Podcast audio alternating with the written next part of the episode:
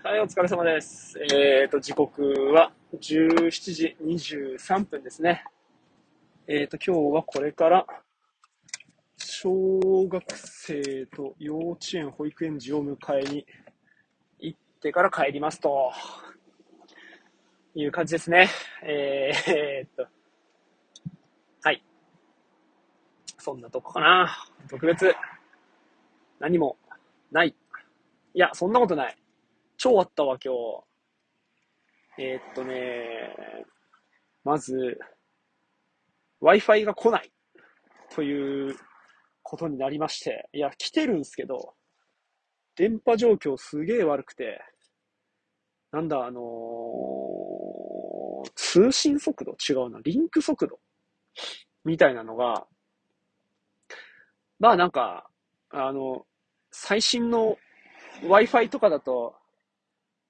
1000とかね、あの、行くところ、一番いいやつで144。で、うんこみたいなとこだと、あの、10。10ってだからね、メールもね、何もかもね、来てもね、あの、全然、なんだろうな、用をなさないっつうか、ページも何も開けないんですよ。あの、で、そのうち、もうダメだ、限界だって言って、あの、ネットワーク切るっていうね。あの、その繰り返しで、受信はすれど、まああの、何の役、役に立たないは言い過ぎだけど、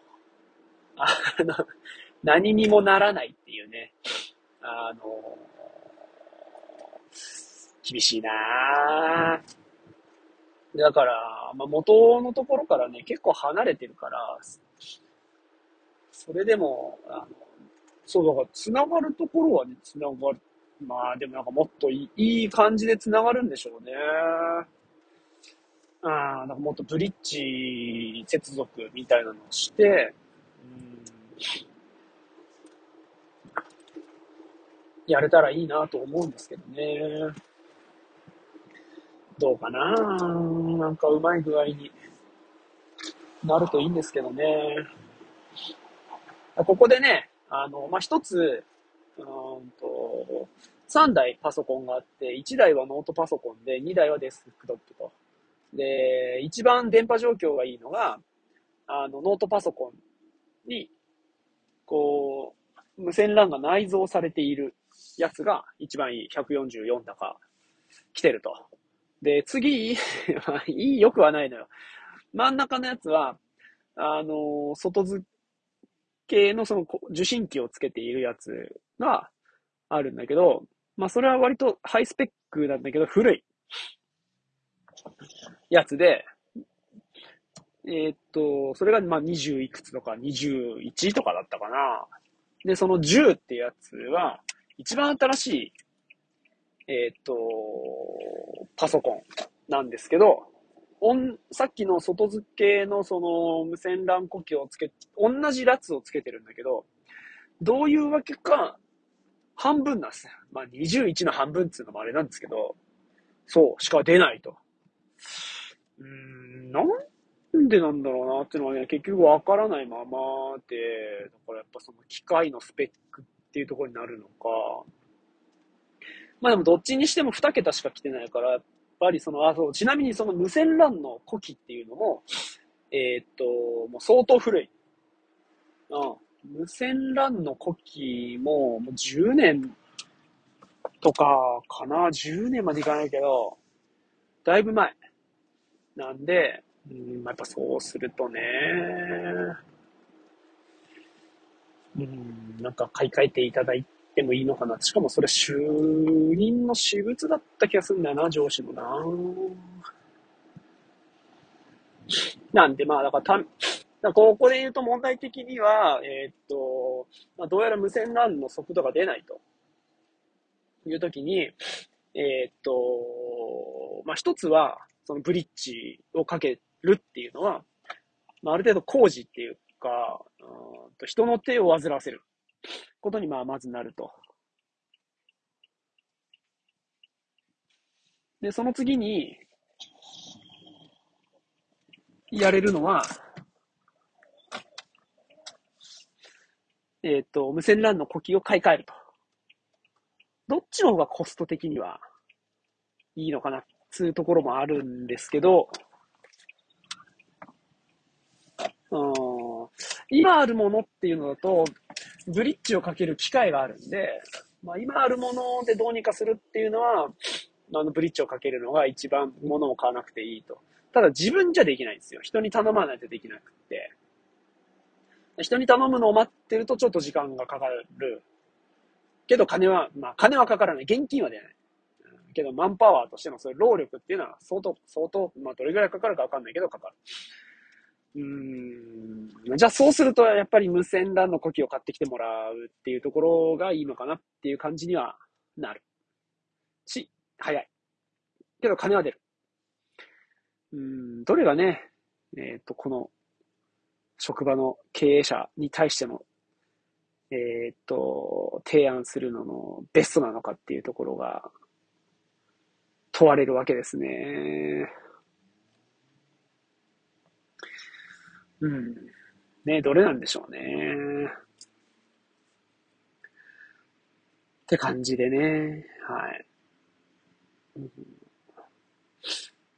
まあ、やってもらえるんだったらな、ブリッジ接続かければ別に今の使えないわけじゃないから使えるし、電波強度が出ればそこまでそのなんていうのかな、動画を頻繁に見たりとか、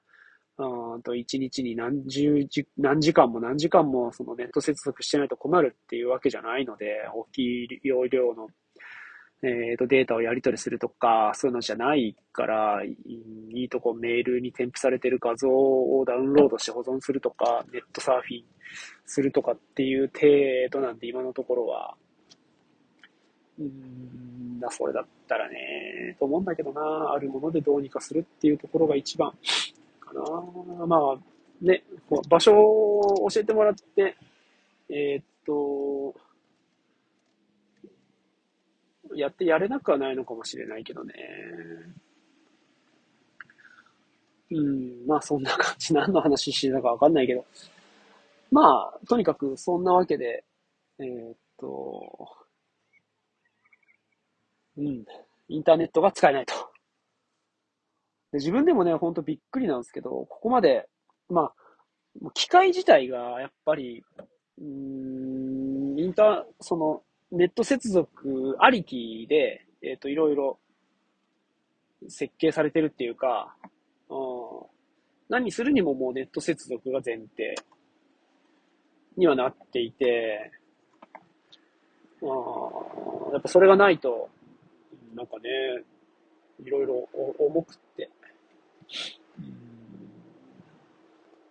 つかあのパソコンはなんか あんまりなんて言っちゃいけないな。人のせい、物のせいにしちゃいけない。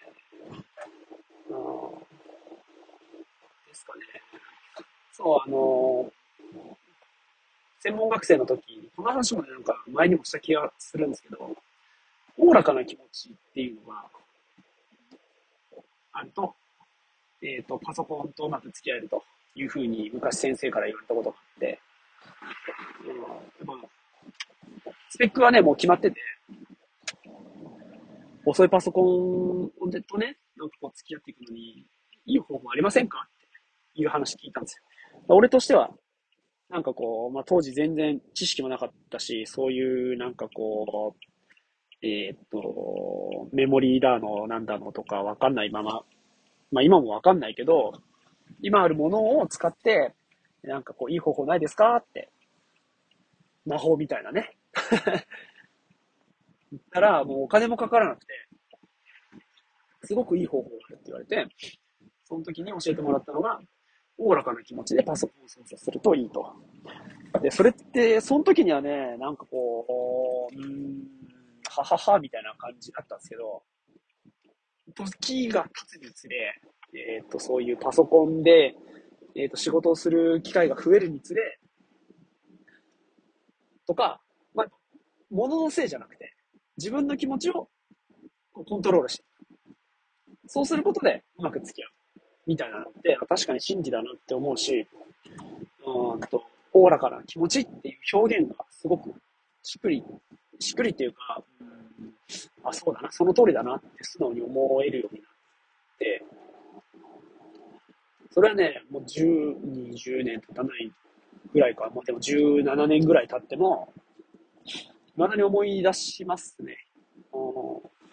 本当にその通りだなって思うし、人にも言ってますね。なんかこう、それこそ、あ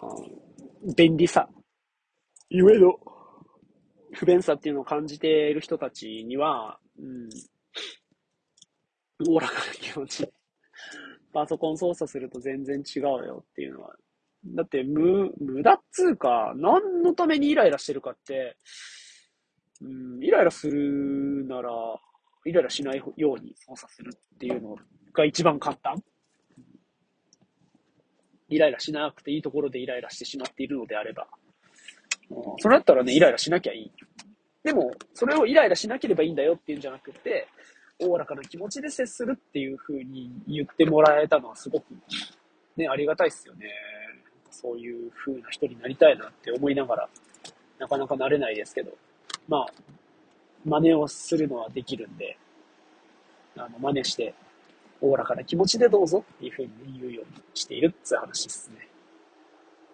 はい。まあ、何の話だかわかんなくなっちゃいましたけど、要は、今日はちょっとおおらかな気持ちになりきれず、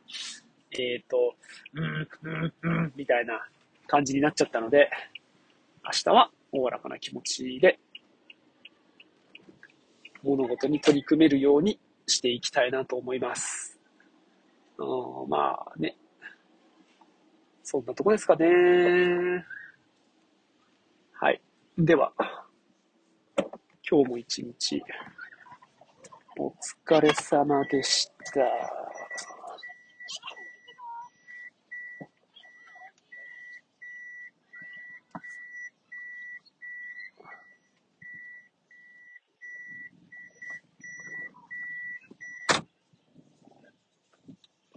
てて平気止めてないけど。